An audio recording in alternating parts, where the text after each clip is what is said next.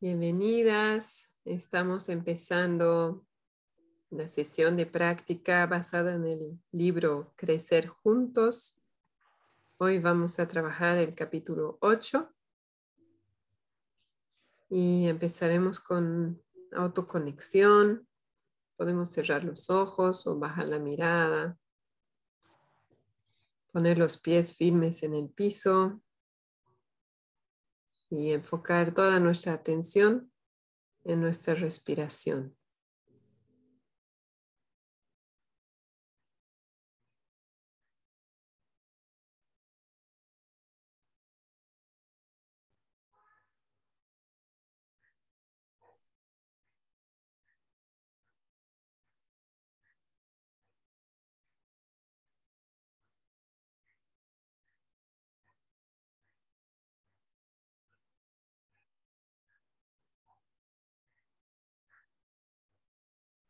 Vamos a prestar atención a nuestro cuerpo. Tomar nota de qué sentimos. Tal vez empezando por arriba, por la cabeza, la cara. Simplemente observando las sensaciones corporales sin juzgarlas sin juzgarnos. Y vamos bajando a nuestro ritmo, viendo qué encontramos.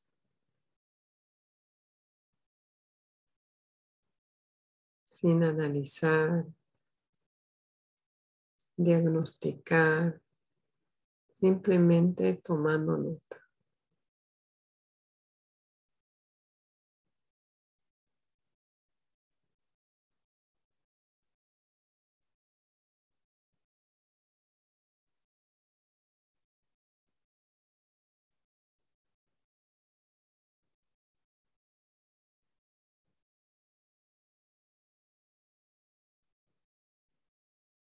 Si en eso me nace ajustar mi posición, mi asiento, para estar más cómoda, lo hago.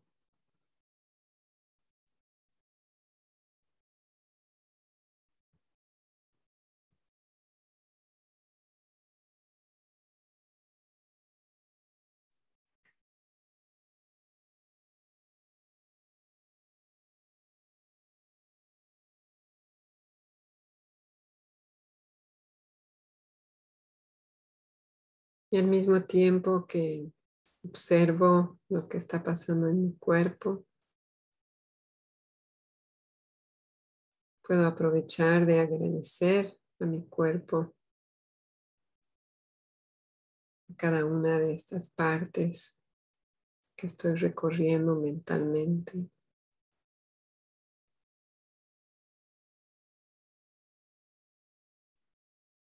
que me sostienen, y me permiten llevar a cabo la vida como la llevo.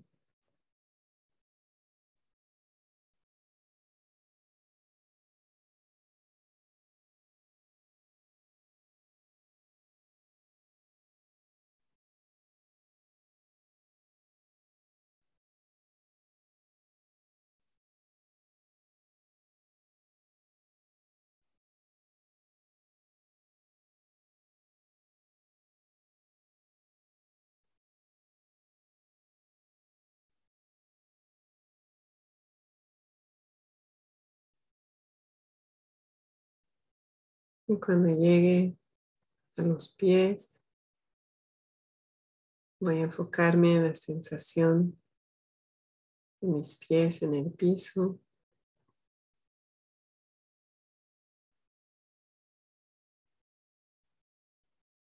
A sentir ese sostén, ese apoyo.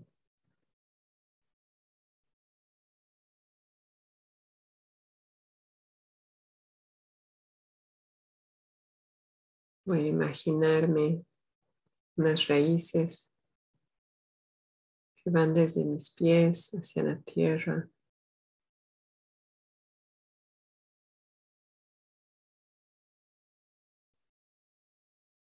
Permitirme un momento sentir todo mi peso en los pies, todo ese peso apoyado en la tierra.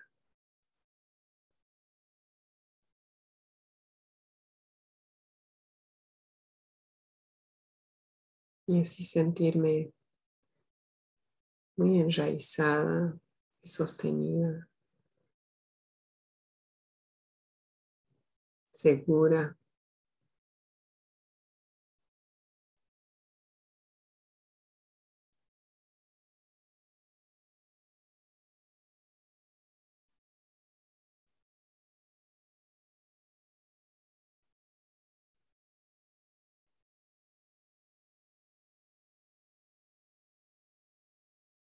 Y ahora respirar hondo y sentir cómo ese apoyo me da libertad, liviandad.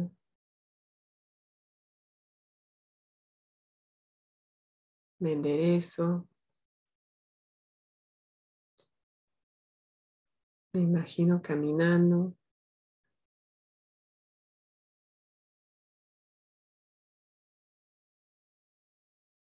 Puedo imaginar que las raíces están ahí, como cuando yo las quiera, como un enchufe para ir a cargar batería. Pero no me atan, me dejan total libertad.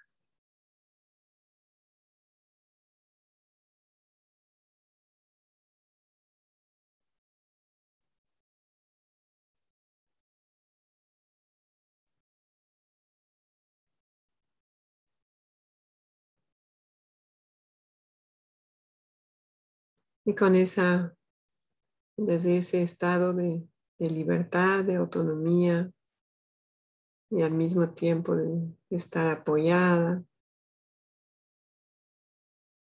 voy a proponerme una intención para mi presencia en el taller de hoy. ¿Cuál es mi intención por este tiempo que vamos a compartir.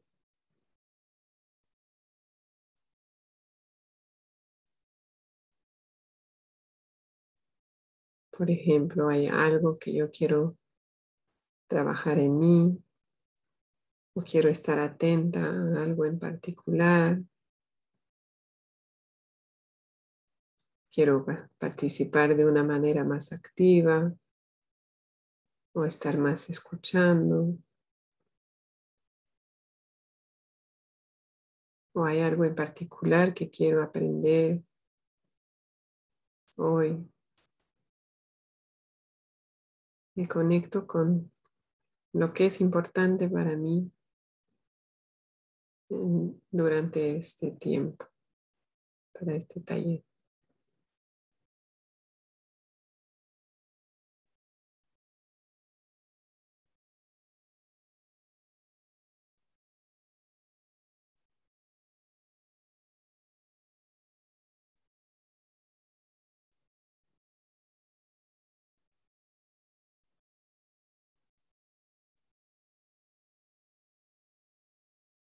Nombro esa intención para mí interiormente. Me puedo imaginar anotarla, pegarla en el refri, tenerla en un papel en el bolsillo. Algo que me ayude a mantenerla presente.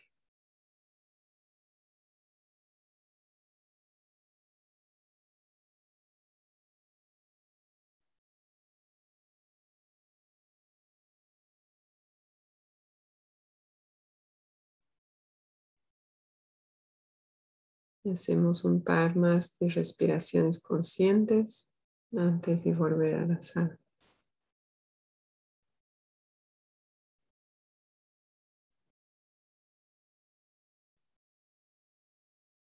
También puedo mover mi cuerpo, estirarme, si me nace.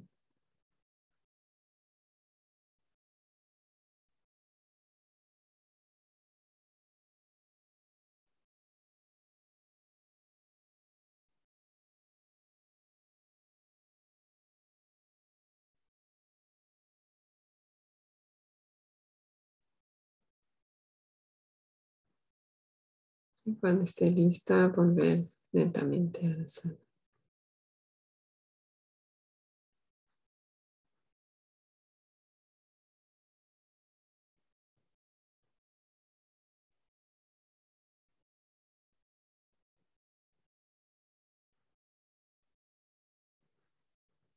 Mm. Bienvenidas. Gracias por estar aquí. Hoy estamos en el capítulo 8. Vamos a hablar de autocuidado. Y me encantaría empezar con una bienvenida, compartiendo cómo estamos y tal vez en línea con el capítulo, compartiendo una necesidad que hemos identificado como satisfecha hoy, hasta ahora. Y si hay alguna que hemos identificado como no satisfecha hoy, también podemos mencionarla.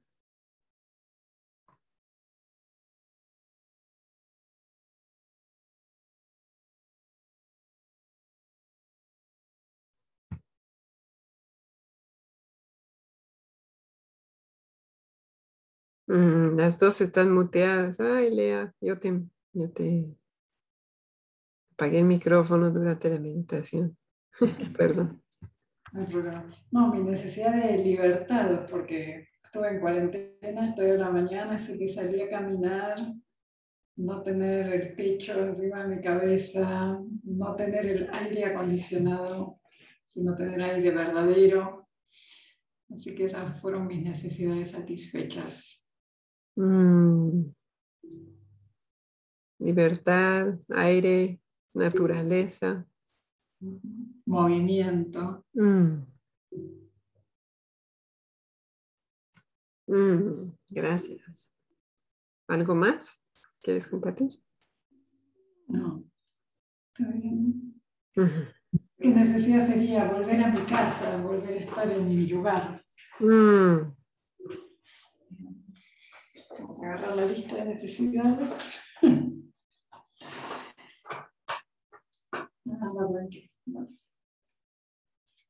eh, pero eso. Mm.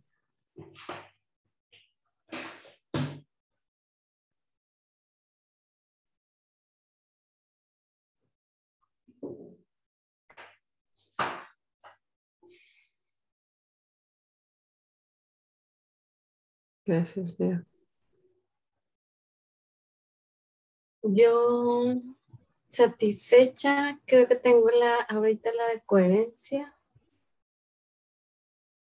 Y satisfecha ahorita la de salud porque empecé otra vez con poquitos malestares y me inquietan mucho.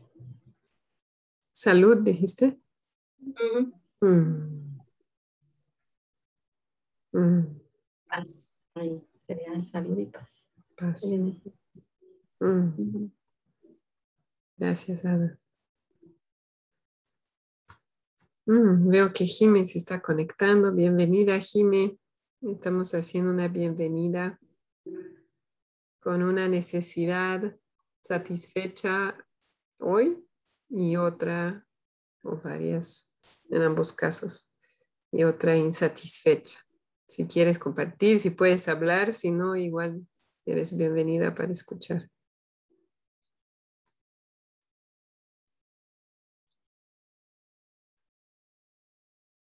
Mm.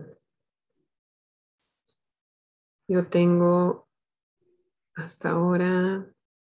Ah, Jimmy está escribiendo. Hola, Jimmy. No puedes hablar, tal vez. Mm. Ok, no puedes hablar, no hay problema. Aunque puedas participar, es bienvenido. Mm, y si quieres, puedes compartir por chat. Yo hasta ahora pude satisfacer necesidad de mm,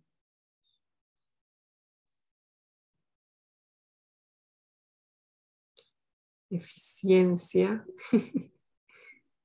mm, honrar compromisos. Eh,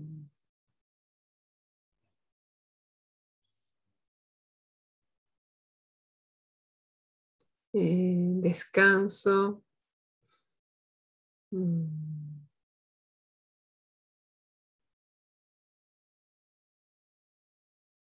Realidad compartida.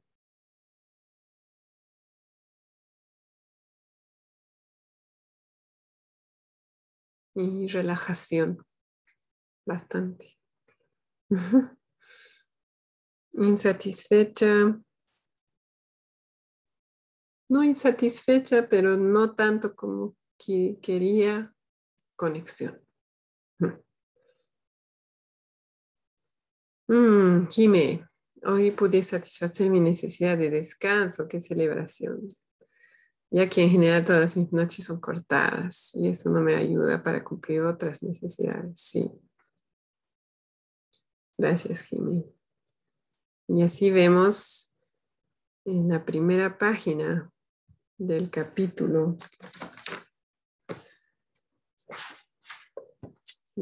la página 118.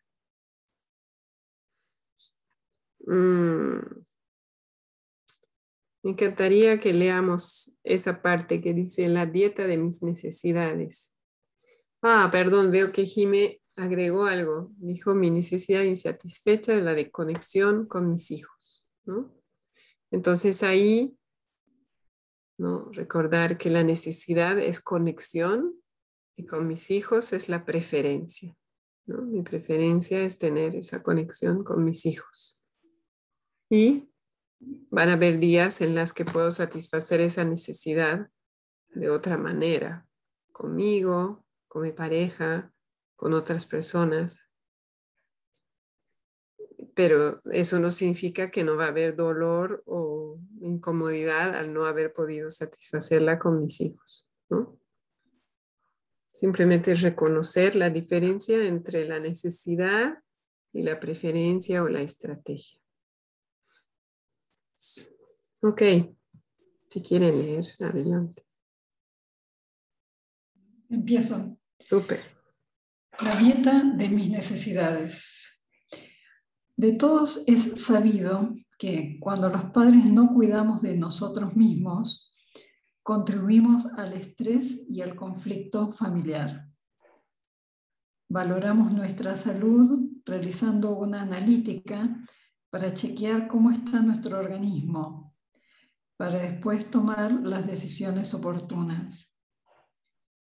Sería justo revisar también cómo están nuestras necesidades y cuidar de ellas a fin de promover nuestro bienestar de manera integral.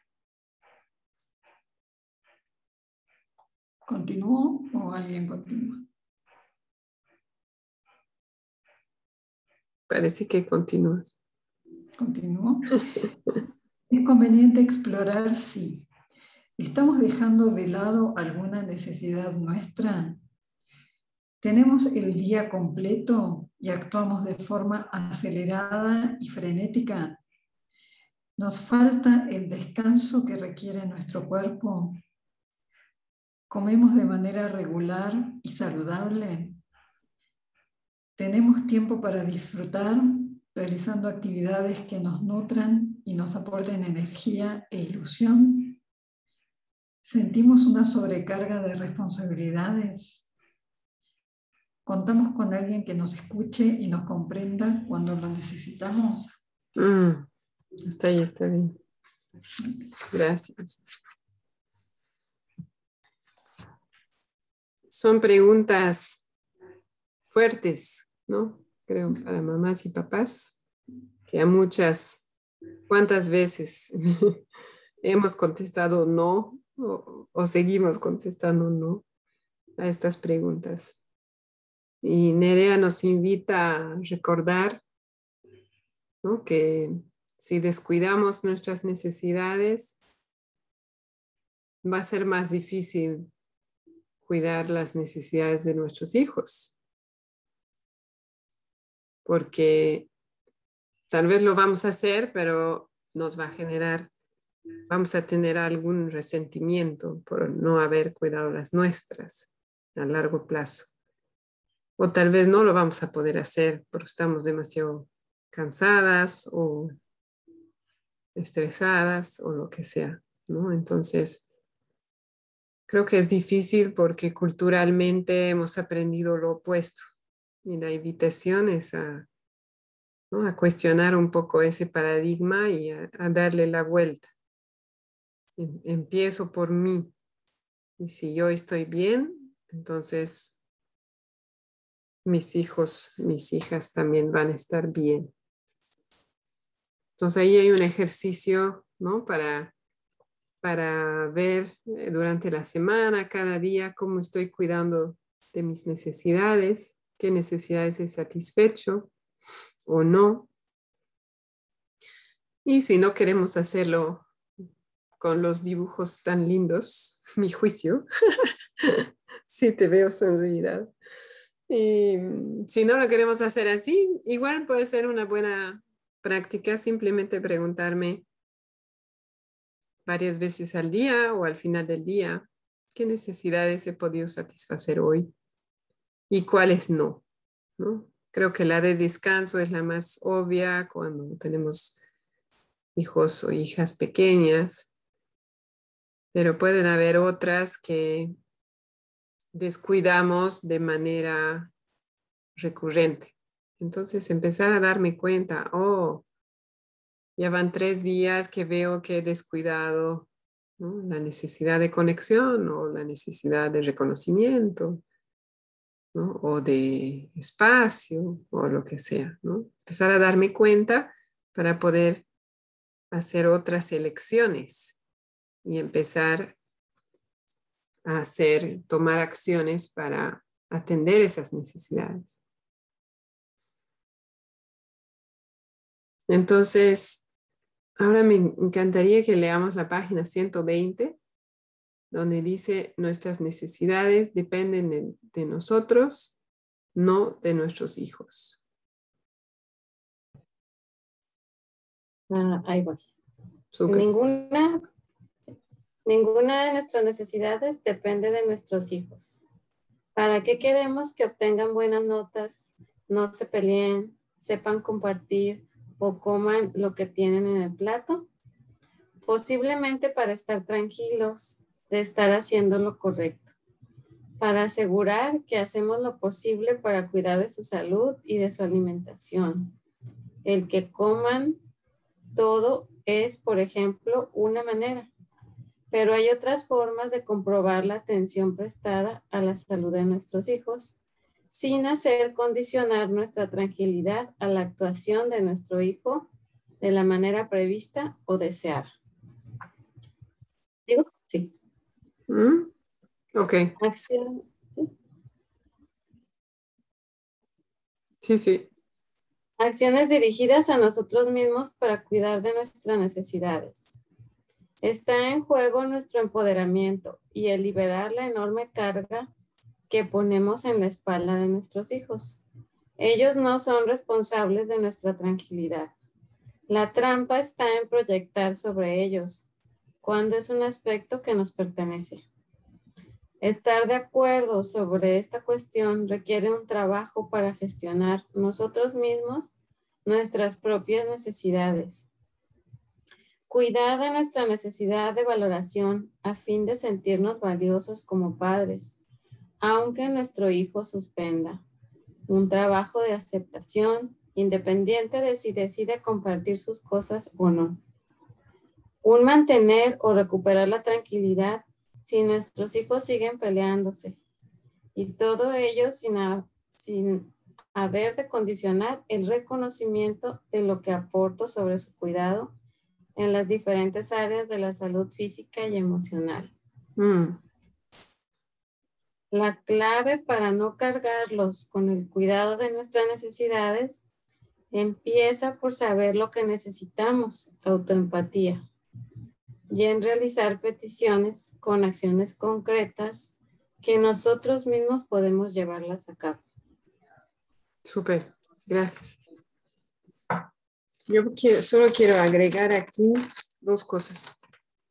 Primero, recordar que, o sea, lo que está diciendo Nerea es que nos hacemos responsables de satisfacer nuestras necesidades, ¿no? La única persona responsable de atender nuestras necesidades somos nosotras. Pero eso no significa que yo tengo que satisfacer mis necesidades yo misma, sola, sino que mi responsabilidad es identificar qué es lo que necesito y buscar estrategias para satisfacer mis necesidades. Pero esas estrategias pueden involucrar peticiones a otras personas, pueden incluir interacciones con otras personas. No es que yo tengo que hacer hacerlo yo sola.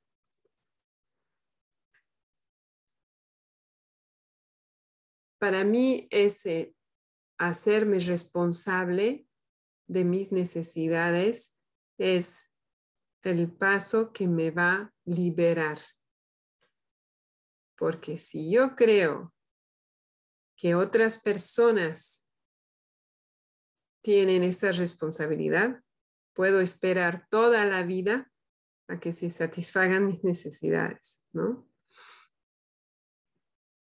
Como muchas veces nos damos cuenta, ¿no? Con este trabajo de que, ah, todo este tiempo yo estuve esperando que mi pareja, por ejemplo, adivine lo que yo quería y no, lo, no le hacía peticiones, por ejemplo, ¿no? O hacemos lo mismo con otros familiares o hacemos lo mismo con amigos. Entonces, si yo me hago responsable, también me hago responsable de pedir lo que yo quiero, lo que yo necesito y también de poder recibir un no, ¿no es cierto? Pero al hacerme responsable, me libero de ese peso de la espera constante de que alguien haga lo que yo espero sin que yo se lo diga, que en general no termina muy bien, aunque a veces pueden haber sorpresas. Em, la, la llave de mi felicidad la tengo yo, no la tiene nadie más. Y yo puedo estar feliz y puedo satisfacer mis necesidades, incluso si otra persona tiene un comportamiento que no me gusta y que no satisface algunas necesidades mías, pero yo voy a poder satisfacer mis necesidades de otra manera o con otra persona o en otro contexto. Entonces, para mí es súper importante eso. Y en el contexto de la crianza nos damos cuenta hasta qué punto lo que dice Nerea, ¿no? Proyectamos y esperamos satisfacer algunas necesidades a través de nuestros hijos de manera muy inconsciente, ¿no? Por ejemplo, la aceptación, ¿no? Cuando, cuando tengo algunas estrategias a las cuales estoy muy apegada, muy apegadas con mis hijos e hijas, ahí me puedo preguntar, ¿Qué necesidad estoy tratando yo de satisfacer con eso? Entonces, eso vamos a practicar. Mm. En vivo.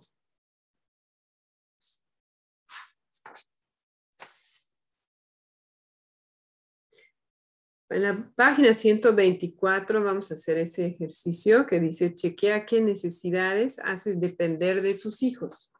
Pero para llegar a eso, a darme cuenta, yo pondría un paso anterior, que es el que, ¿no? que acabo de decir. Primero, pensar en alguna estrategia, algún comportamiento eh, que yo le pido o le exijo a mi hijo hija algo sobre lo cual no me siento em, flexible, no tengo ganas de aceptar un no, em, no puedo imaginar otra opción, ¿no? Ahorita lo que se me viene a la mente es la ducha, por ejemplo. Em, para mi hija preadolescente. Ese es un tema para mí que me importa mucho. Entonces puede ser un comportamiento así de, de la vida diaria, ¿no? Que coma, que coma sus verduras, qué sé yo.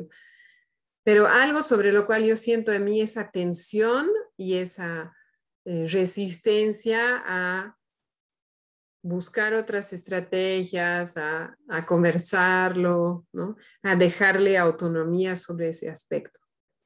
Entonces yo les invito a, buscar una cosa así y en base a eso podemos hacer el ejercicio, ¿no? Empezando por la estrategia, si quieren la anotan o simplemente la, la traen a su mente y una vez que la han identificado, se preguntan, ¿qué necesidades mías estoy tratando de satisfacer con esa estrategia? Voy a poner en el chat. ¿Qué necesidades? Claro, Ada, no te preocupes, vamos a hacerlo con calma. Ada ha ido a traer su cuaderno. ¿Qué necesidades mías estoy tratando de satisfacer con esta estrategia a la cual estoy apegada. Entonces nos vamos a dar unos minutos para pensar en eso.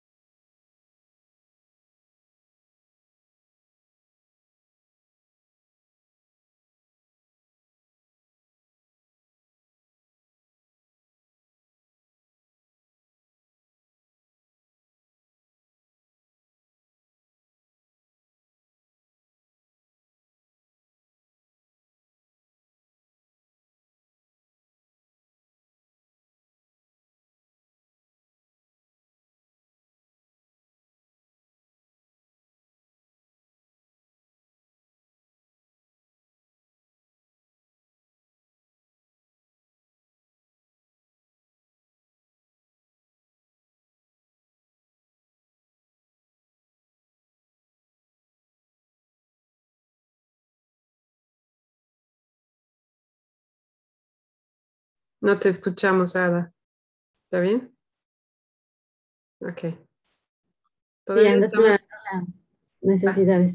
Sí, seguimos ahí, como para pensar un poco qué necesidades estamos tratando de satisfacer con esa estrategia. Y si ya lo tienen, pueden pensar en otro, otro comportamiento más para tener dos cosas sobre las cuales trabajar.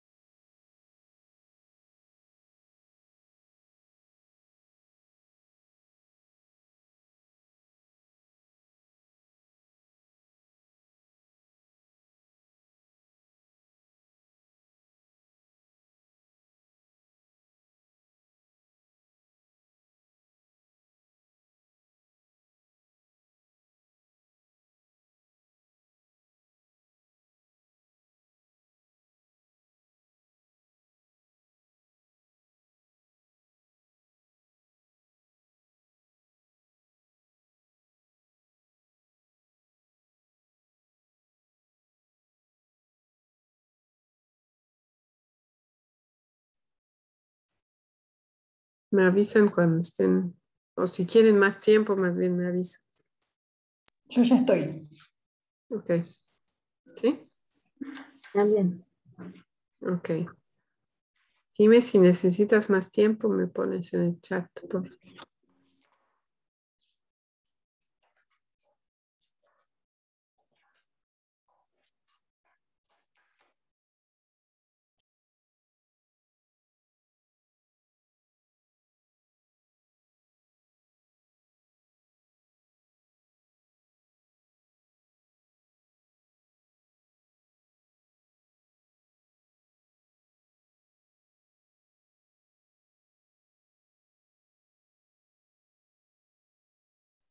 Ok, Jimé, no te preocupes. Gracias. Entonces, una vez que he identificado alguna necesidad mía, por ahí identifiqué varias, ahí voy a seguir con las preguntas que pone Nerea. Ahí, ¿no? Escoge una de estas necesidades. Entonces, una de todas las que identifiqué, voy a escoger una y trabajar con esa. Y la primera pregunta es, ¿qué quieres pedirte a ti misma para asumir el cuidado de esa necesidad? O sea, ¿qué petición te puedes hacer a ti para satisfacer esa necesidad?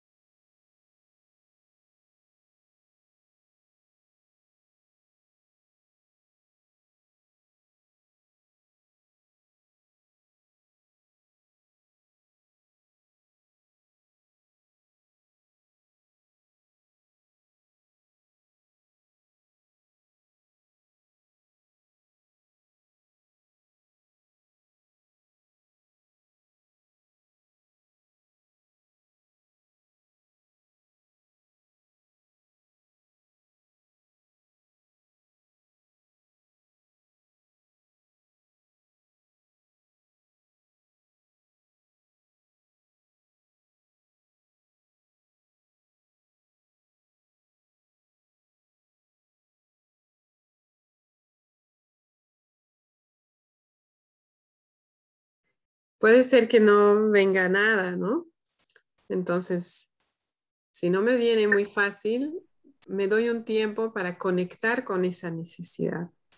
Es decir, ¿no? Un poco como meditar, cerrando los ojos e imaginando esa necesidad, cómo es, ¿no? Cómo me siento cuando la tengo satisfecha.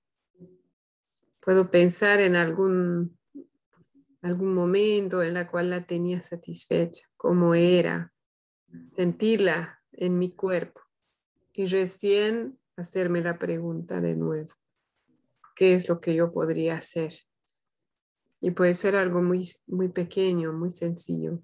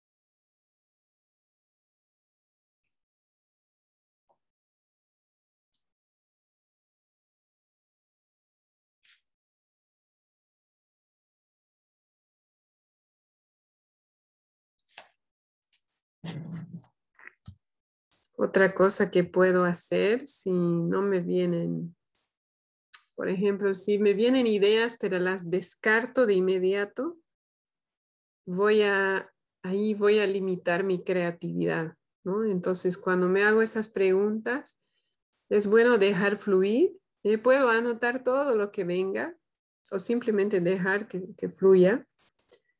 Aunque sé que no lo voy a hacer, que no me gusta esa estrategia, pero un poco como una lluvia de ideas, ¿no? Dejo que salga, porque si a la primera ya estoy, ¿no? Juzgando que, ah, no, eso no quiero, no, eso no me gusta. Entonces mi creatividad se va como limitar, ¿no? Entonces puedo dejar fluir y no importa si después ninguna me gusta, pero he empezado el proceso creativo, digamos, y más tarde me va a venir otra que sí me gusta.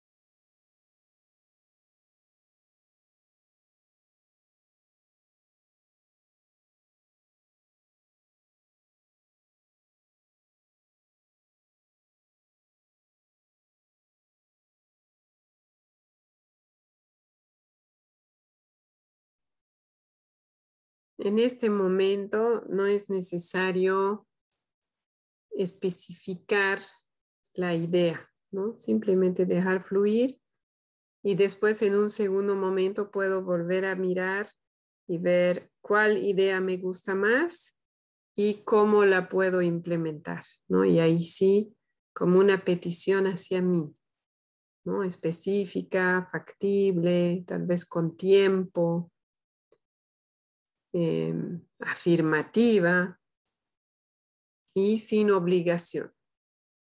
Que por ahí mañana la cambio, ¿no? Entonces, como el proceso de generar peticiones. ¿Cómo se sienten para ir al siguiente paso? ¿Quieren más tiempo o podemos seguir? ¿Bien? Yo estoy ok. ¿Ada? ¿Sí? ¿Quieres más tiempo, Ada? Yo tengo una duda nada más. Sí, dime. Que la situación, mm, digo, más o menos si ya la estoy trabajando. Es, por ejemplo, que hicieron algo en el parque con el mobiliario del parque, ¿no? Entonces ahí, pues, la necesidad que yo detecto es de responsabilidad, ¿no? No entendí. yo... Perdón, no entendí la primera frase. ¿Cómo es? Ay, mm, ellas, por decirte el ejemplo, pusieron lodo en el espejo que hay en el baño del parque. Ah, lodo, ok. Ajá. Entonces, la necesidad que yo pienso que cubro mía es la de responsabilidad al, al estar trabajándolo aquí. Y una de las, de las, um, este, ¿cómo se dice? Estrategias que tengo es hablar con ellas, con la expresión honesta, también es válido, ¿no? Poder hablar con ellas para nutrir esa misma. O sea, esa es una de las ideas que tú estás generando. Ajá, sí. Ya. Mi única, Mi única duda es eh, si, la, mm, si, si responsabilidad está en la lista de necesidades. Ah, ¿Y de qué manera la, lo entiendes cuando tú dices que necesitas responsabilidad? No, fíjate que no la encuentro. Entonces ahí te puedes preguntar, ¿eso qué me da? Pues yo creo que armonía. Armonía y cuidado. Entonces sobre esas necesidades puedes trabajar. Una de esas. Sí. Bien. Sí, como quiera también sería válido una estrategia de la expresión honesta. Además de otras, ¿verdad? sí puse más. Pero ¿cuál es el comportamiento inicial al cual estás apegada? El comportamiento. O, la, o la estrategia o la exigencia, digamos, que tienes con ellas. Pues a que reparen. Ah, ok. El daño. Entonces eso eso satisface tu necesidad de, suena más de cuidado que armonía, ¿no? Mm. ¿Sí? tal vez hay algo de respeto. Ajá, ándale. Mm, de, sí, de...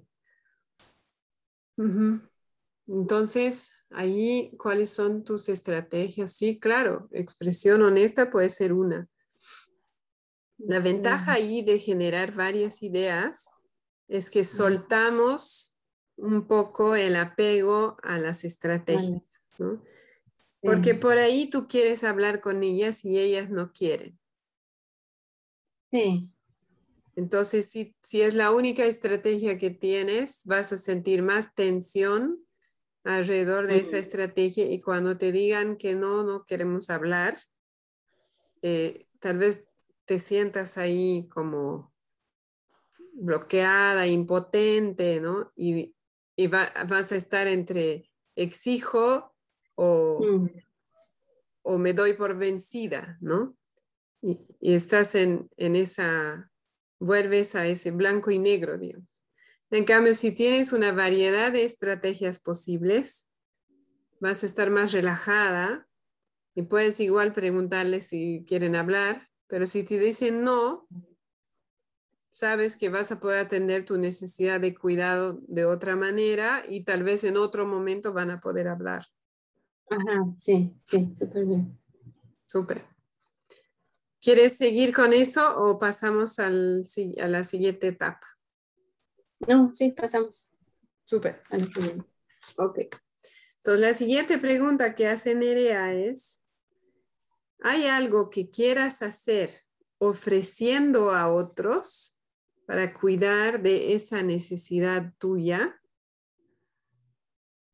Aquí voy a dar algunos ejemplos ¿no? Eh, que, da, que da Nerea para aclarar.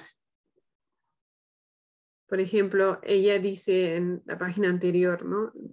Para satisfacer una necesidad de conexión, una opción es ofrecer empatía a otra persona yo estoy ofreciendo, pero va a satisfacer mi necesidad de conexión. ¿no? O, por ejemplo, hablar con un desconocido cada día desde la conciencia de conexión. Igual yo estoy ofreciendo, pero también va a satisfacer una necesidad para mí. Otro ejemplo puede ser, por ejemplo, si yo tengo una fuerte necesidad de respeto, em, yo puedo ofrecer eh, palabras o un tono de voz hacia otros que satisfacen mi necesidad de respeto.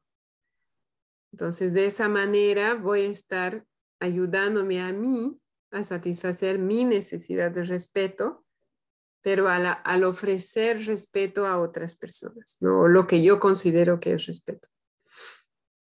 Entonces, en este caso, con la necesidad que hemos elegido, repito la pregunta, ¿hay algo que quieras hacer ofreciendo a otros para cuidar de esa necesidad tuya. Y voy a anotar en el chat para Jime para cuando pueda ver.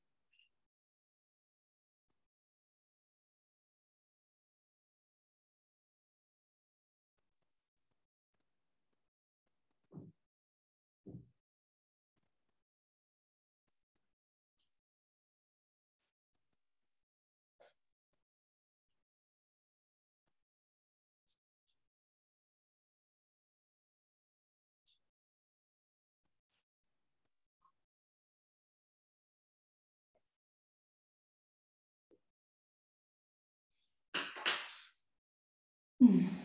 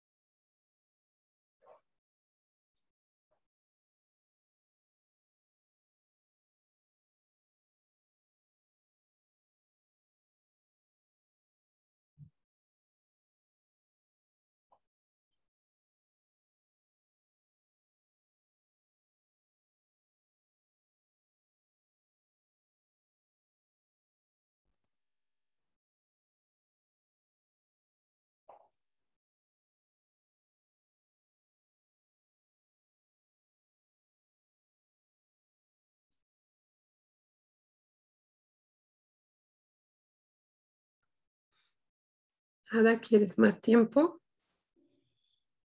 ¿No? Entonces, la siguiente pregunta,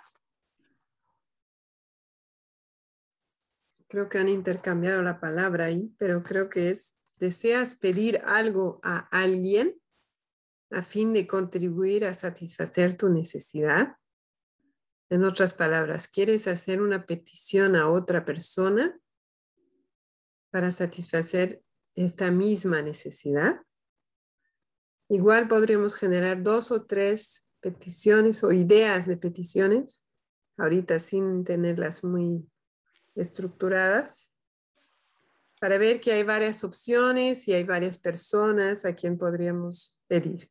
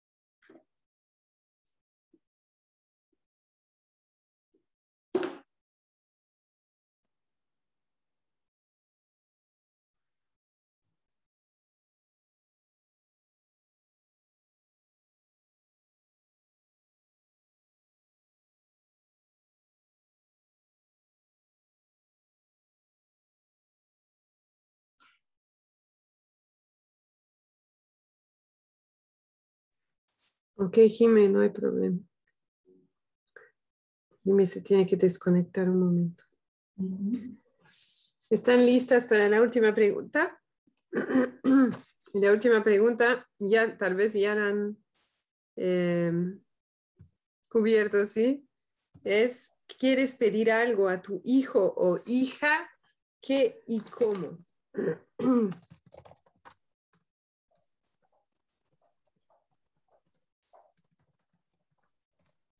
como el chat.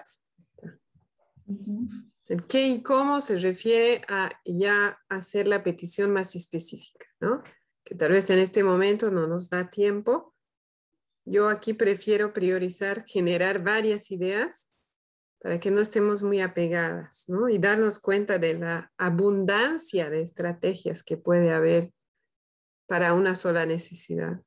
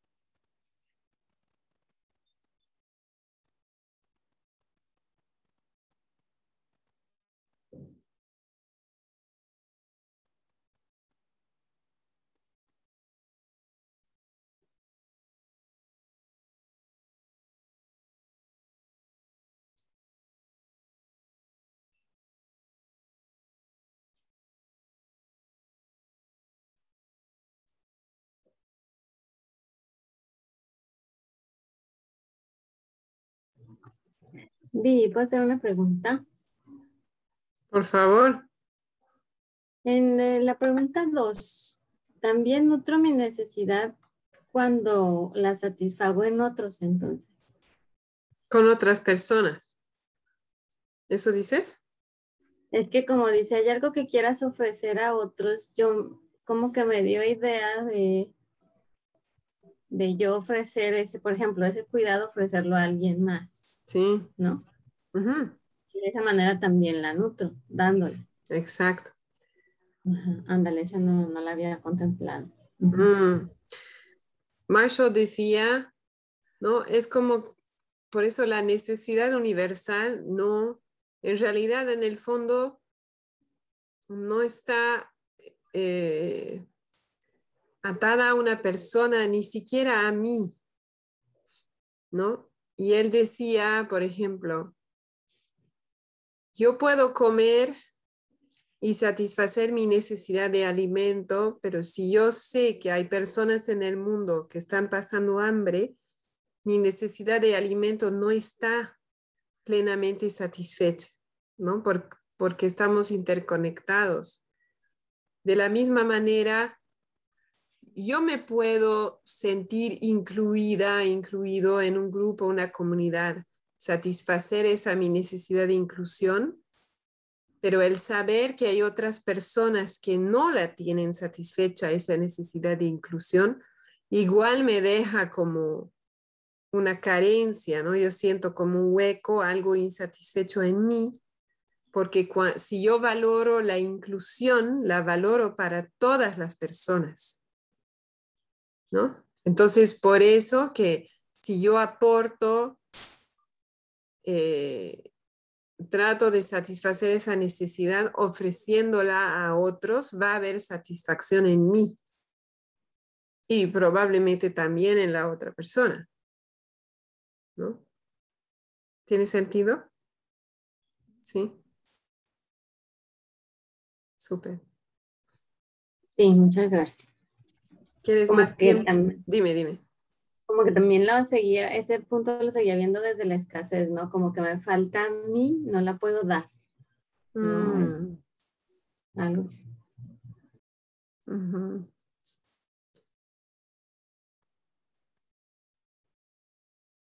Claro. Y a veces cuesta, ¿no? Dar si tú no sientes que no has recibido o no estás recibiendo. Y a la vez como que es un poco como si esa, la energía de la necesidad estuviera ahí, en el aire, digamos, ¿no? Y de alguna manera tú puedes recibir, ¿no? De esa manera más intangible, pero puedes conectarte con esa necesidad, con esa energía y de ahí dar a otros, ¿no? Porque en algún momento en tu vida sí la has tenido satisfecha o, has podido tocarla y, ver cómo es y, tener, sentir esa cualidad, ¿no? ¿Sí? ¿Necesitan más tiempo? ¿No? Entonces, ¿les parece que hagamos como una cosecha corta de qué les pareció el ejercicio? Si tuvieron algún hallazgo, algún punto más que les gustó más o que les generó duda.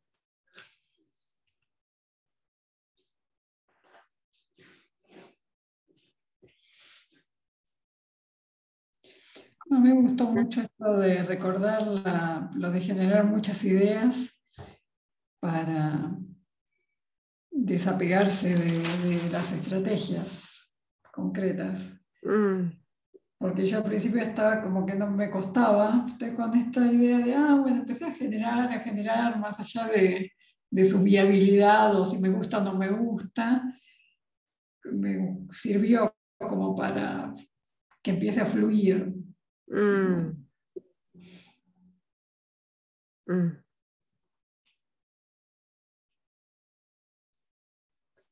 Sí, a mí también me gusta esa, esa idea como para abrir más el panorama, ¿no? No quedarse centrado en una sola, en un solo punto, sino ver más, más, más amplio todo. Mm. Con posibilidades también. Mm. Súper. Sí, a mí también es como que ahí te das cuenta, ¿no? De que hay realmente muchas formas de satisfacer una necesidad aunque tengas una gran preferencia. ¿no? Y, también eh, ¿no? me parece que es, es em, hasta chistoso a veces darse cuenta de qué necesidad estoy proyectando en mi hijo o hija, ¿no? Mm. Por ejemplo, en mi caso elegí esa, eso de la ducha, ¿no? Que en realidad, claro, em, anoté 10 necesidades mías, pero una es aceptación, ¿no? Hay ese temor de que si no se ducha lo suficiente, ¿no? Eh, va a haber alguna no aceptación eh, para ella, ¿no? ¿Por qué? Porque yo vi eso en el colegio, ¿no? Algunos niños o niñas, pero ese es mi recuerdo y y mi trauma, podemos decir, ¿no? Eh, que es una palabra muy grande, pero ¿no? es mi preocupación. Entonces, ahí poder soltar y tal vez voy a volver a la estrategia para hablarlo con ella, pero con otra eh, energía, con menos intensidad, ¿no? Entonces, no significa que tengamos que eliminar la estrategia tampoco. No es que la estrategia sea mala, que no funcione, que no sirva, pero al hacer este ejercicio también va, me va a ayudar a soltar la tensión y cuando yo haga esa petición va a ser muy distinto. La reacción de mi hijo o hija puede ser distinta o la reacción mía porque yo he hecho este proceso me he dado cuenta de que esto es mío, no es de ella. Ella, gracias a Dios, nunca, nunca ha tenido, ha recibido un comentario que tenga que ver con eso y puede ella a su ritmo pasar de esa etapa en la cual los niños y niñas no disfrutan mucho ducharse y pasar a la etapa en la cual se vuelve muy importante de manera natural. ¿no? Entonces, claro, a mí me gusta este ejercicio. Súper. Ahora, ¿cómo se sienten de hacer un poquito del capítulo 9? Bien. ¿Sí? Aprovechando tiempo. Súper.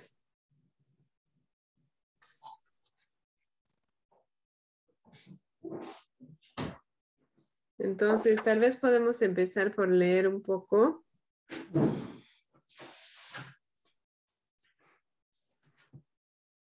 En la página 125. ¿Quieren leer? Bueno. Desde nuestra necesidad de contribuir al bienestar de los hijos. Sí, por favor. Se lo digo por su bien. El rol de nuestros hijos no es cumplir con nuestros deseos. Ellos no nos pertenecen. Hijo es un ser que Dios nos prestó para hacer un curso intensivo de cómo amar a alguien más que a nosotros mismos, de cómo cambiar nuestros peores defectos para darles los mejores ejemplos y de cómo nosotros aprender a tener coraje. Sí, eso es. Ser madre o padre es el mayor acto de coraje que alguien puede tener, porque es exponerse a todo tipo de dolor, principalmente el, del, el de la incertidumbre de estar actuando correctamente y del miedo a perder algo tan amado. ¿Perder? ¿Cómo? No es nuestro, fue apenas un préstamo, el más preciado y maravilloso préstamo ya que son nuestros solo mientras no pueden valerse por sí mismos. Luego le pertenecen a la vida, al destino y a sus propias familias. Dios bendiga siempre a nuestros hijos, pues a nosotros ya nos bendijo con ellos. José Sarama. ¿Continúo? ¿Quieres leer, Ada? Sí. Gracias, Leo. A menudo queremos estar seguros de que no les pase nada malo o que estén bien alimentados. También asegurar su descanso, su estudio, su capacidad de defenderse y de ser autónomos.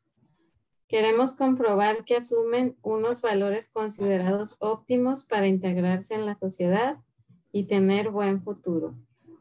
Pero realmente, son esos valores, conductas, actitudes, soluciones, lo que necesitan nuestros hijos. También podemos estar dando más de lo necesario o no aportando lo más preciso.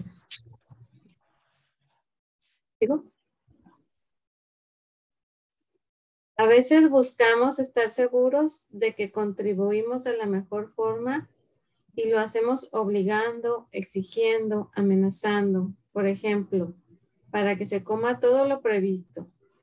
Pero es una estrategia eficaz para que aprenda a comer, a cuidarse y a disfrutar de la comida.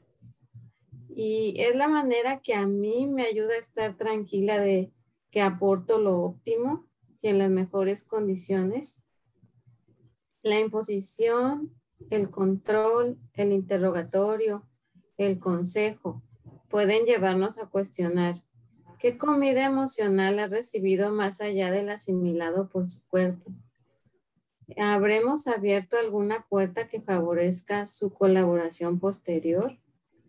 ¿Qué habrá aprendido para evitar que la comida y su relación con la alimentación se convierta en batalla campal?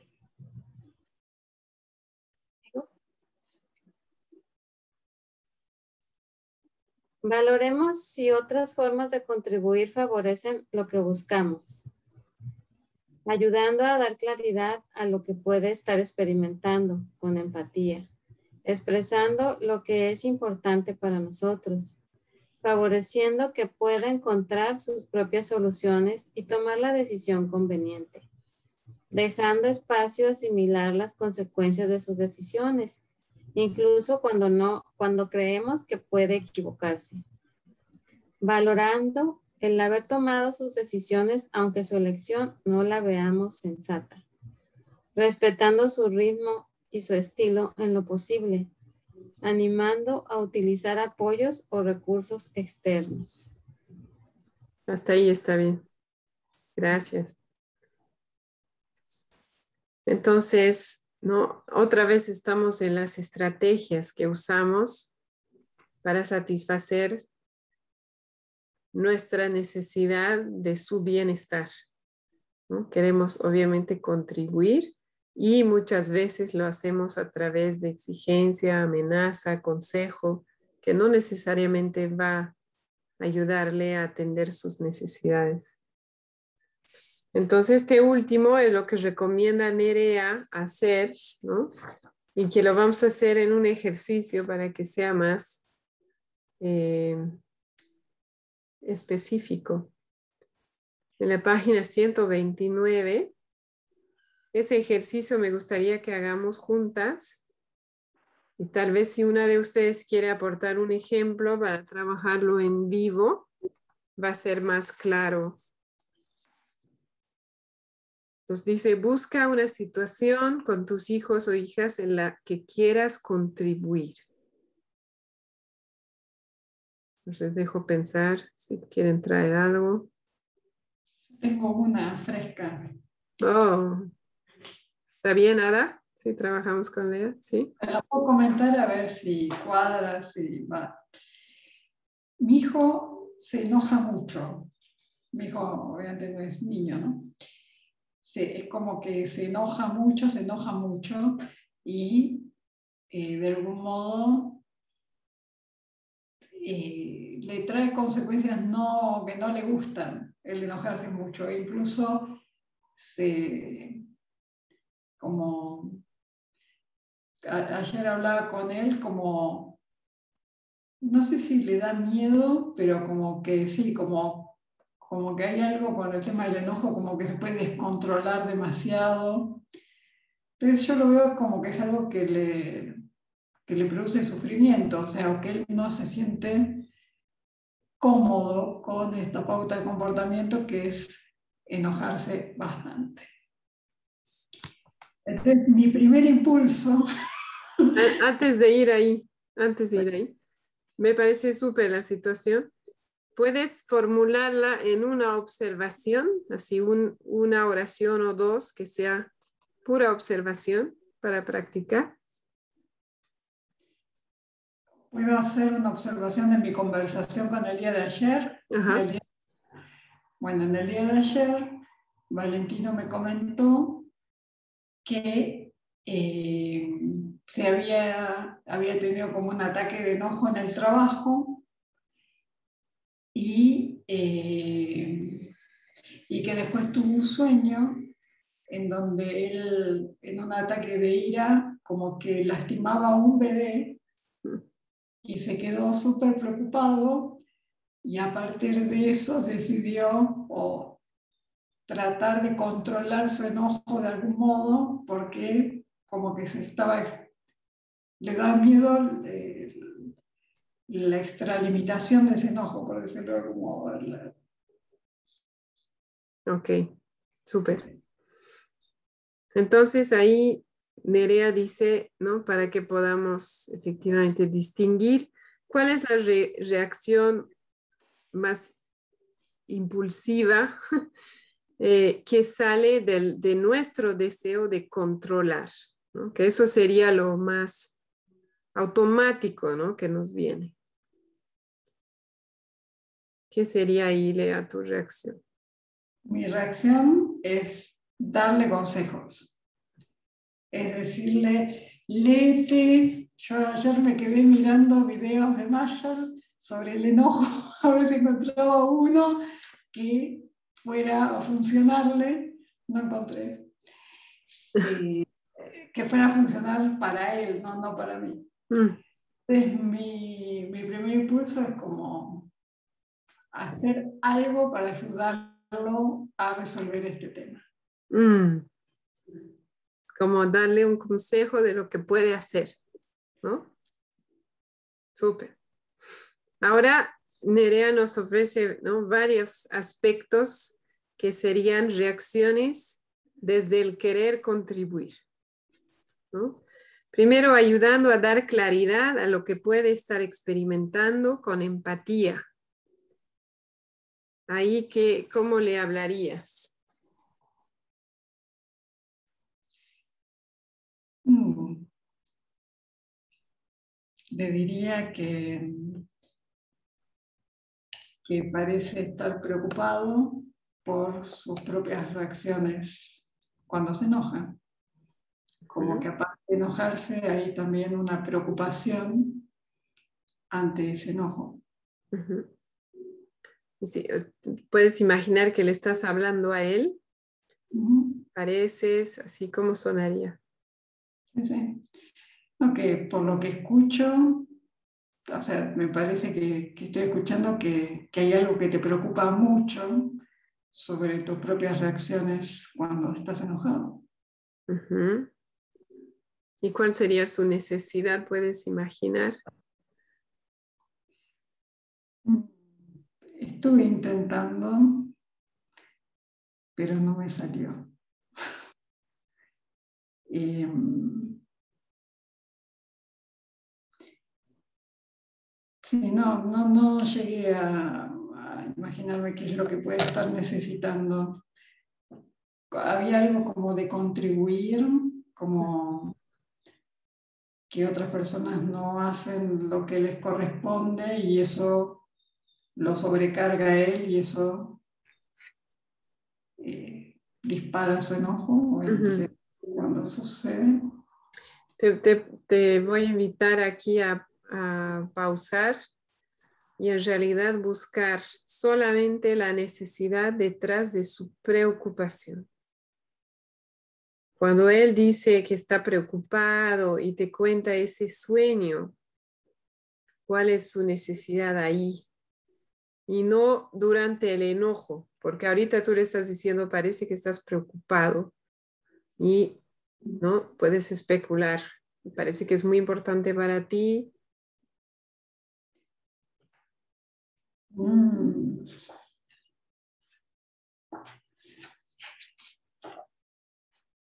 No lo sé. Ada te ha puesto ahí una, una sugerencia. Confianza.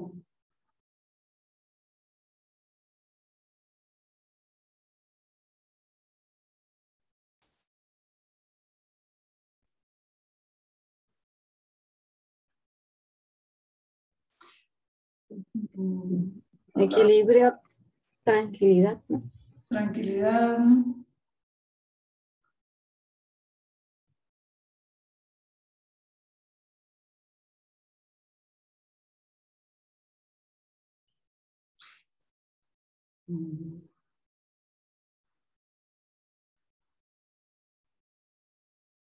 Quizás seguridad, porque ah, habías puesto seguridad. porque pareciera que él, su preocupación es como, como si hubiera una inseguridad, como si no estuviera seguro de sí mismo, una cosa así, como si hubiera, no sé.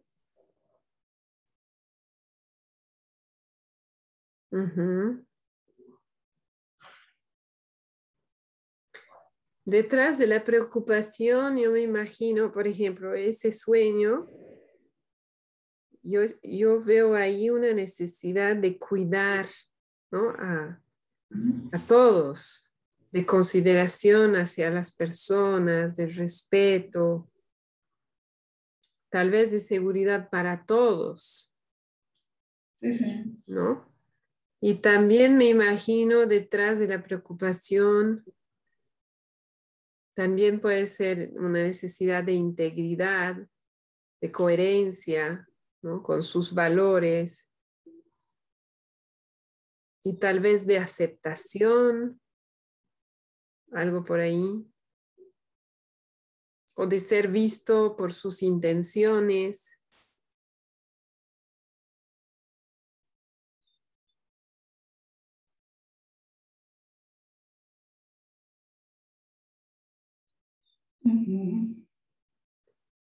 Ahora ahí lo, interesante es tú elegir qué palabra le dirías que, que no siempre tenemos que tener cuidado con la empatía no eh, acordada previamente, ¿no? que no es una práctica, de no hurgar muy profundo, porque no tenemos el acuerdo previo de la persona y se puede incomodar. Entonces, ¿qué necesidad puedes nombrar ahí que, que, a él le puede ayudar a sentirse entendido y no eh, como que, no se vaya a sentir ¿no? Que, no hay respeto para su privacidad o su, su espacio, ¿no?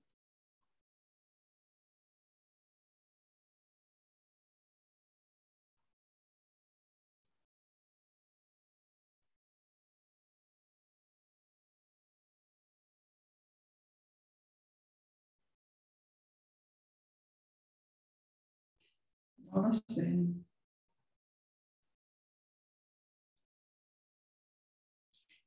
Quizás la palabra seguridad, porque parecía que era lo que me preocupaba más, por cómo lo mencionaba. Sí, con este concepto ¿no? de seguridad para todos. Mm.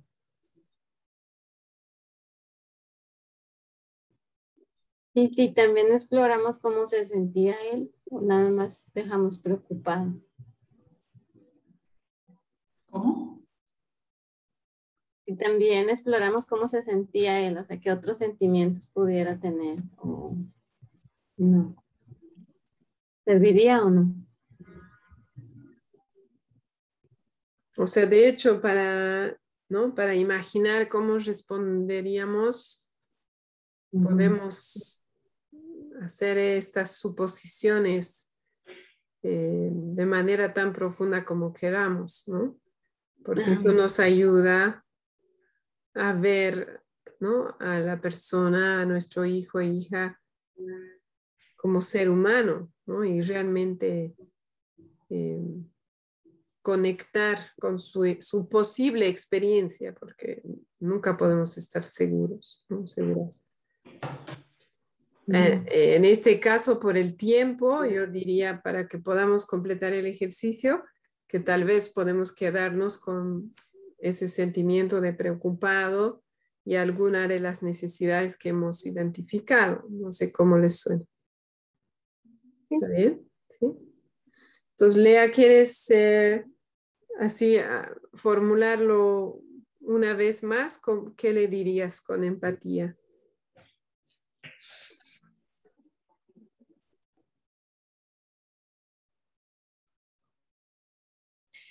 Escucho que estás preocupado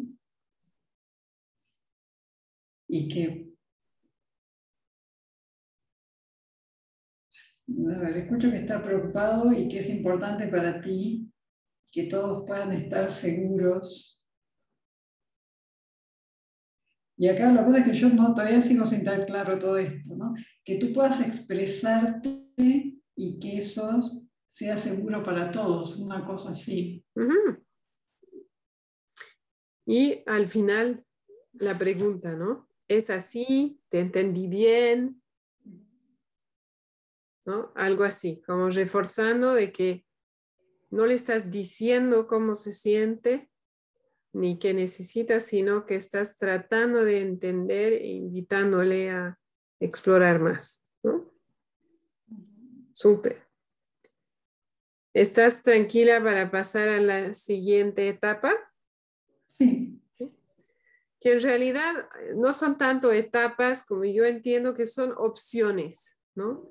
Opciones de respuesta que se pueden combinar, pero no necesariamente vamos a usarlas todas en una misma situación. Después tenemos expresando lo que es importante para ti, o sea, ¿no? la expresión honesta con CNB. Ahí, ¿qué podrías decirle, por ejemplo?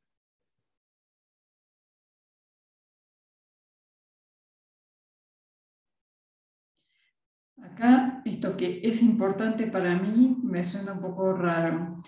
sería cómo, cómo recibo yo lo que, está, lo que él está compartiendo.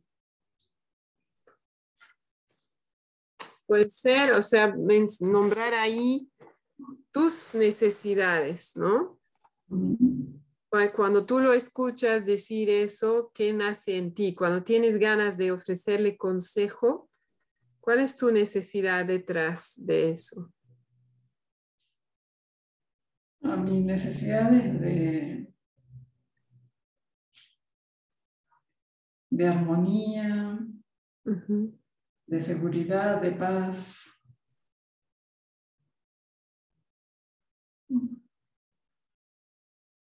Entonces, algo de eso le puedes mencionar.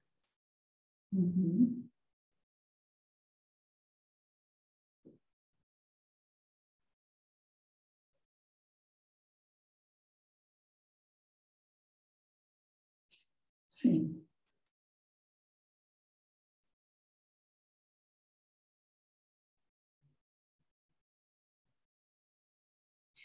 A ver, dicho brutalmente, yo diría, o sea, pues,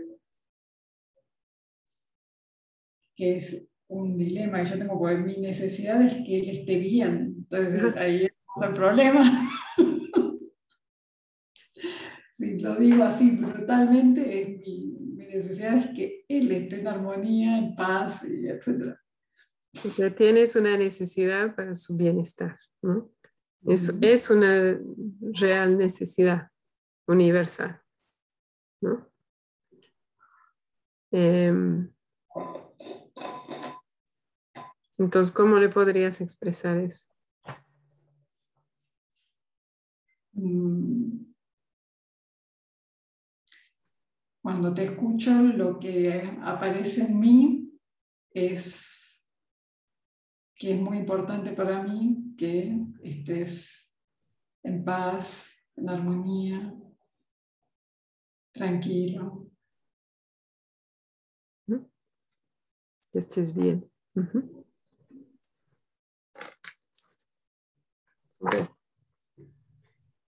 Después tenemos favoreciendo que pueda encontrar sus propias soluciones y tomar la decisión conveniente. Y ahí quiero leer el ejemplo de Nerea para que sea más claro.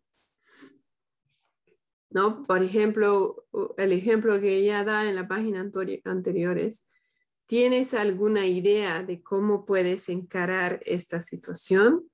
¿No?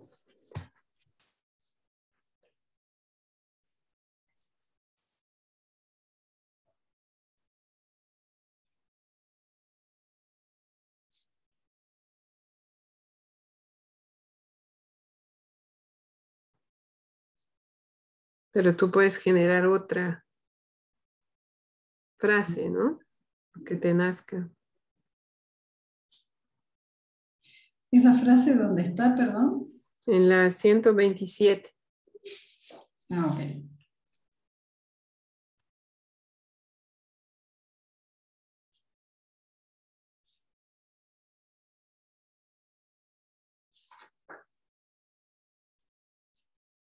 Favoreciendo que pueda encontrar sus propias soluciones.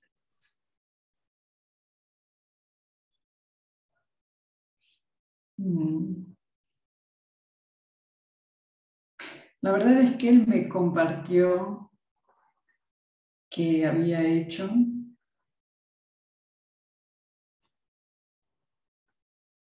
y yo lo escuché, digamos, no, no le dije nada más.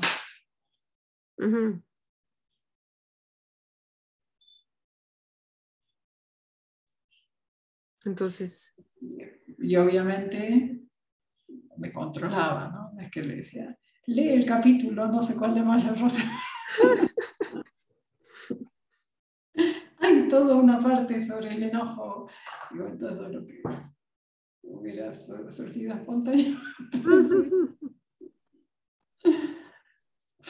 Entonces ahí, ¿no? Favoreciendo que pueda encontrar sus propias soluciones, tú dices ahí, no sé, escucha activa, ¿no? Lo estabas escuchando. Otra que podrías hacer tal vez es reflejar eso, ¿no? Que, y escucho que estás, ¿no? Explorando opciones para, para cuidar esa seguridad, digamos, que es tan importante para ti. Si es que hubiera dicho que sí, ¿no? En respuesta a tu empatía. Puede ser simplemente un reflejo, ¿no? Estoy escuchando que estás buscando opciones. Ok. El siguiente es dejando espacio a experimentar las consecuencias de sus decisiones, incluso cuando intuya que puede equivocarse. ¿No? Y en la 127 igual hay un ejemplo, ¿no? Que es como un reflejo empático. Dice, cuando dices que no quieres explicarle a nadie, ¿no? Que es otra situación, Puede ser porque crees que todos vendrán a por ti y se complicarán más las cosas. ¿Es esto? Me imagino que esta es la mejor manera que encuentras de cuidarte y de protegerte de momento. Y por eso decides callar y retirarte si vuelve a ocurrir algo similar. O sea, le está dando un reflejo de su estrategia atándola a sus necesidades, ¿no? O sea, las necesidades que imagina en su hijo o hija.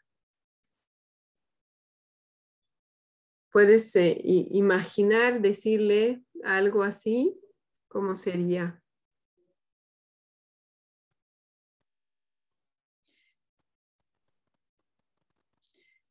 Sí, le podría decir, no sé si le diría es la mejor manera, diría, es la manera que encuentras de darte de momento.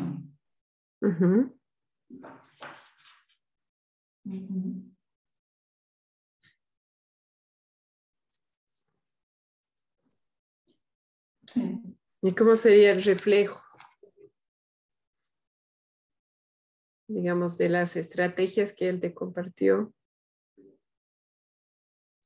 Es que su estrategia no era muy específica, su estrategia era más que nada que se sintió como que se estaba yendo de... estaba pasando como un cierto límite eh, aceptable para él, mm. en su enojo, y que el sueño lo había hecho recapacitar sobre eso, y que entonces ahora estaba eh, como intentando modular, moderar su enojo, por decirlo de algún modo. Mm. Como estar más atento, consciente. Entonces, ¿cómo podrías decirle eso a él?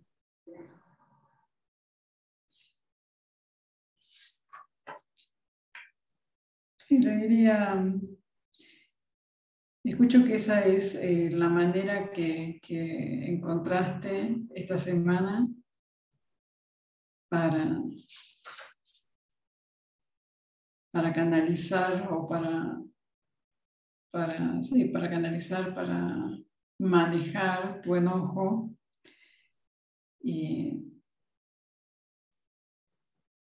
con tus compañeros de trabajo. Y la necesidad ahí creo que ahí es importante nombrar la necesidad que tú crees que estás satisfaciendo, porque al hacer eso le estás ayudando, ¿no? Como a ver si, ah, sí, por eso lo estoy haciendo, ¿no? Y, y tal vez a entender mejor lo que está haciendo.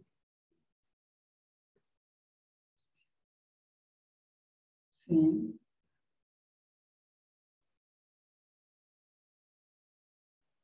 Sí, lo que pasa es que te tengo que decir la verdad, a mí no me queda súper claro cómo él está... Eh, a mí me dio la sensación de que él todavía no está como profundizando en por qué se enoja de esta manera, etcétera, sino que está más bien como en un nivel síntoma, manejo de, del emergente. Mm. Así que me pareció eso, como que él estaba, estaba teniendo un acto de conciencia de que su enojo podías extralimitarse o pasar ciertos límites que a él le parecen necesarios. Y lo que me estaba contando es de su toma de conciencia, yo creo, más que nada. Realmente no sé qué otra cosa estaba haciendo más que estar consciente. Sí. Pero esto le podrías reflejar, ¿no? Como que... ¿Te puedo proponer una frase? Sí. ¿Sí? Algo como, ¿no? Escucho que em, estás queriendo prestar más atención mm, a, a tus emociones, ¿no? A tu estado emocional para, para contribuir a la seguridad de todos, ¿no? Algo así. Y que esa es la manera que has encontrado en este momento, es prestar atención. Yo escucho por tu lado que, ¿no? Tal vez em, te gustaría que él tenga estrategias ya más específicas, ¿no? entonces, es en ese, cuando hacemos ese ejercicio también nos damos cuenta de si, ah, tal vez yo quiero trabajar esto porque a mí me está afectando también, ¿no?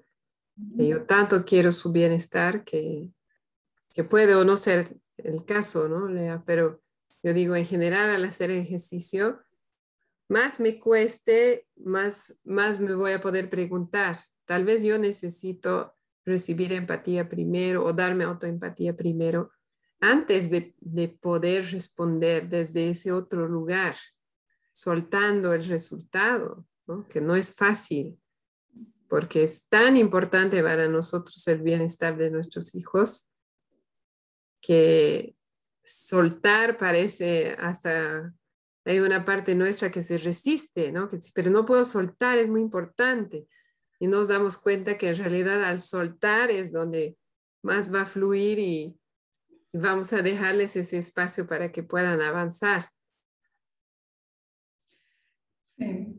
sí, a ver, si vos querés, en mi conversación de ayer, yo estaba como bastante en escucha, no es que le estaba diciendo esto al otro, o sea, como escuchándolo, escuchando lo que él me compartía, cómo lo desarrollaba. Y nada más. Mm. Súper. Lo de irme, viste, a buscar, o sea, lo de proponerle cosas, ¿no? Estaba tipo, no es que estaba teniendo que controlarme en ese momento, digamos. Y sé que hay una parte de mí que quisiera ¿viste? saltar y decir, pero no es que era una lucha interior, ni mucho menos. Mm, mm. Eh, ya, sin intentar buscar ninguna solución. O sea, ya estás ahí. ¿No? Punto. Claro, y también yo creo que en el, el, ejercicio nos da opciones, ¿no? Y no es que en cada situación nos va a resonar cada opción.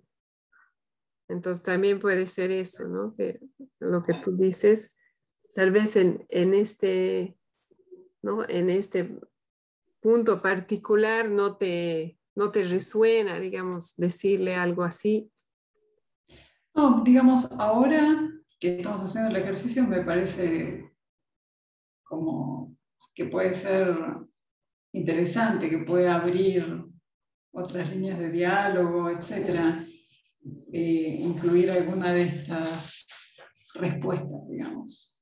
Mm. Eh, pero simplemente esto que ayer estaba como más bien escuchándolo. Súper. ¿Quieres probar las que quedan? También estoy viendo la hora. Ya estamos medio sobre la hora, ¿no? Sí. Valorando el haber tomado sus decisiones, aunque estas no estén en línea con lo que yo creo que debería ser. Respetando su ritmo y estilo. Animando a utilizar apoyos y recursos externos. Bueno, respetando su ritmo y estilo, creo que sí. No sé si hay ejemplos de eso como tal, pero yo me sentía que estaba haciendo eso. Ajá. escuchándolo. Exacto, claro. Eh, valorando el haber tomado decisiones. Eh, también, no, ¿me entiendes? Que, que, que explícitamente hice algún comentario de valoración. Él es, a ver, en general no le gusta que, que yo, que nadie haga, le, dé comentarios. Mm. Así que en general, no sé si sería muy bienvenido que le dé un comentario de valoración. Ajá. Y ahí, claro, porque el ejemplo de Nerea, me gusta que tengas tu propio criterio, ideas para resolver lo que te está pasando. Es una cosa decir eso a un niño de 4, 5, 8 años y otra de, ¿no? Un adulto ya de, de 20 y tanto.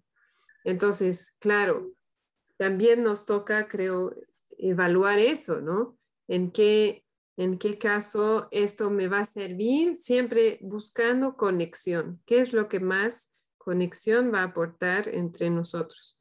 Y si yo tengo esa idea, como tú dices, además conociéndolo a mi hijo, pienso que sí, si le doy valoración o reconocimiento por haber tomado su propia decisión, eso le, va, le puede generar molestia o incomodidad, entonces probablemente no va a favorecer la conexión.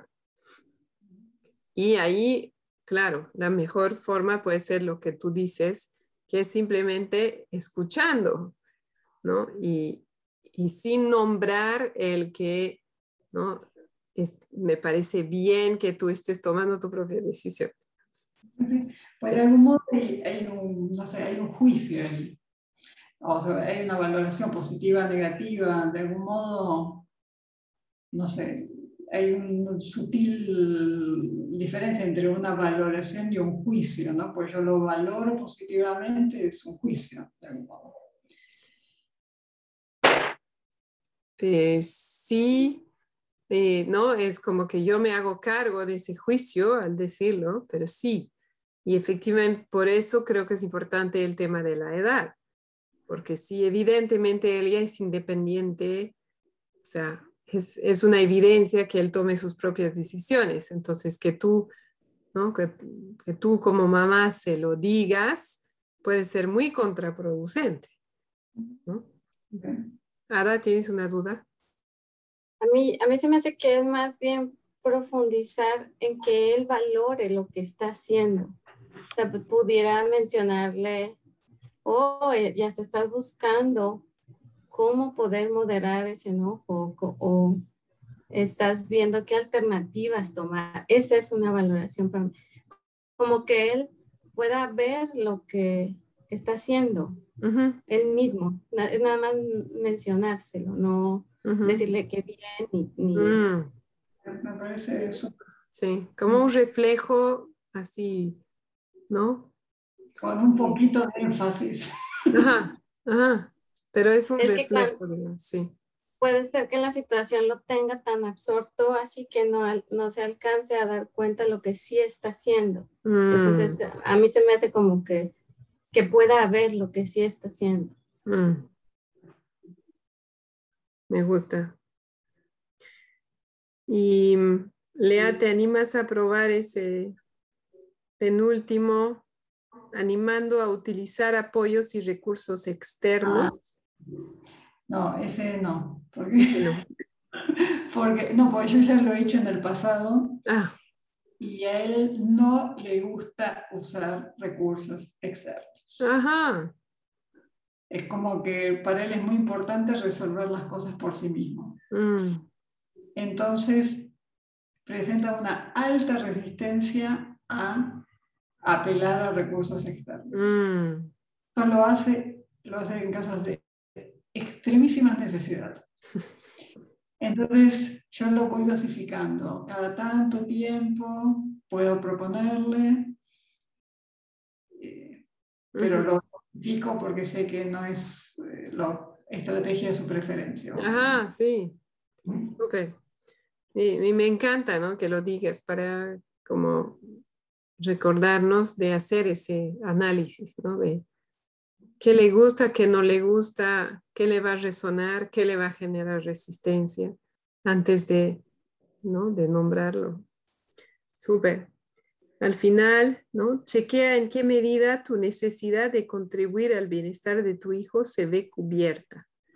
Observa que has aportado de manera eficaz en función de lo que ha estado a tu alcance y no en función de lograr que responda a tus deseos por lo ofrecido. ¿Cómo te, cómo te sientes con esa pregunta? la pregunta, perdón? Chequea, ¿no? ¿En qué medida tu necesidad de contribuir al bienestar de tu hijo o hija se ve cubierta? Con esa, no tanto con, con lo que has, las frases que has generado ahora, como con la escucha que le has dado ayer.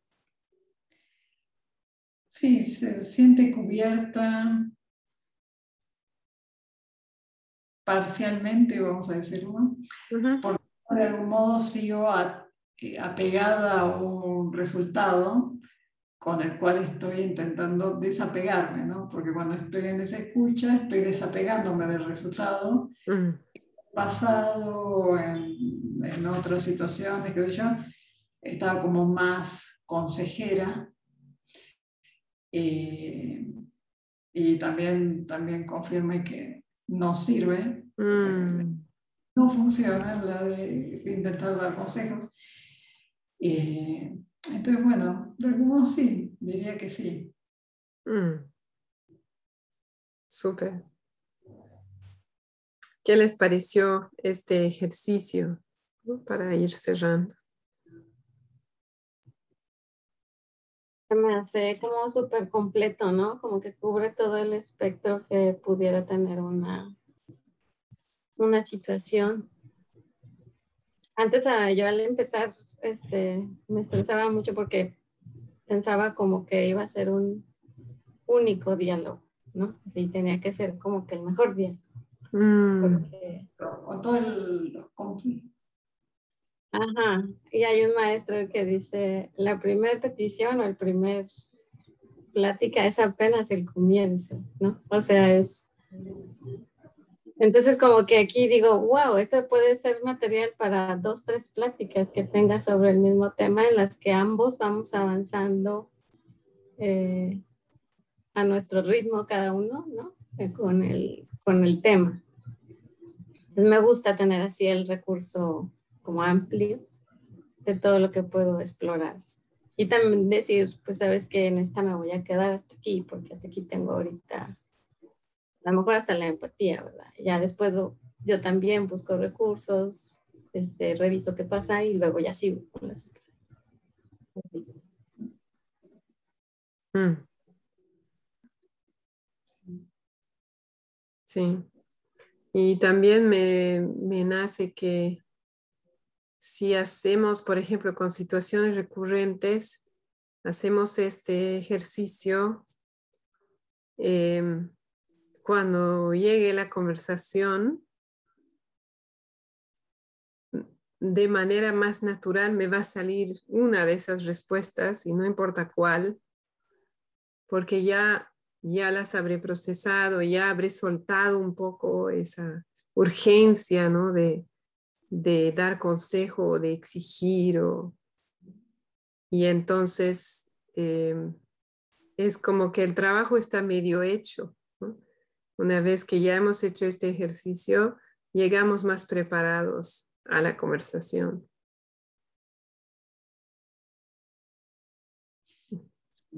Me parece súper valioso que es como que desagrega, como, como que hay muchos componentes, muchas partecitas entonces va una por una, ¿no? lo que podría haber sido como un bloque, una cosa, mm. se, abre como en varias posibilidades. Mm. Sí. Y, y, sí, y creo que es eso, ¿no? Recordar, elegir lo que más va a contribuir a la conexión. ¿no? Y por ejemplo, estoy pensando ahorita, eh, según la edad, según la personalidad o según la conexión que tenemos con un hijo o una hija, las suposiciones empáticas pueden no, no, cuando son verbales, pueden no llegar, eh, no, no ser bien recibidas, digamos. Entonces ahí hay otras opciones que tal vez no, no, se van a sentir tan incómodas ¿no? para el niño la niña o el adulto. sí. Entonces, bueno, tenerlo como caja de herramientas. Mm, sí. Mm, súper. ¿Tienen algo más? ¿Alguna duda? No, no por mi parte. Súper. Entonces, para cerrar, ¿quieren nombrar una necesidad viva en ustedes en este momento?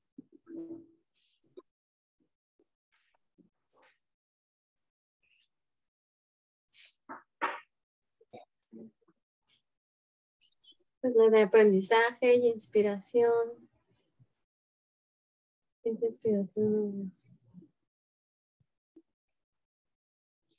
Yo también de aprendizaje y de conexión. Mm.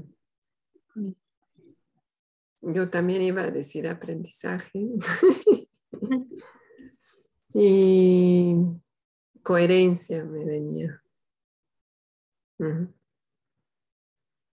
Muchas gracias. Muchas gracias a ustedes. fue muy útil tomar este ejemplo tan fresco. Mm. Gracias por traerlo. Es más rico cuando hacemos así en vivo, ah. es más, ¿no? Eh, es más claro, creo, y ahí vemos cómo aplicarlo de la mejor manera. Sí. Mm. Gracias. Muchas gracias, Di. Que estén bien. Igual. El siguiente. Nos vemos en 15. Gusto verlas. Igualmente. Chao.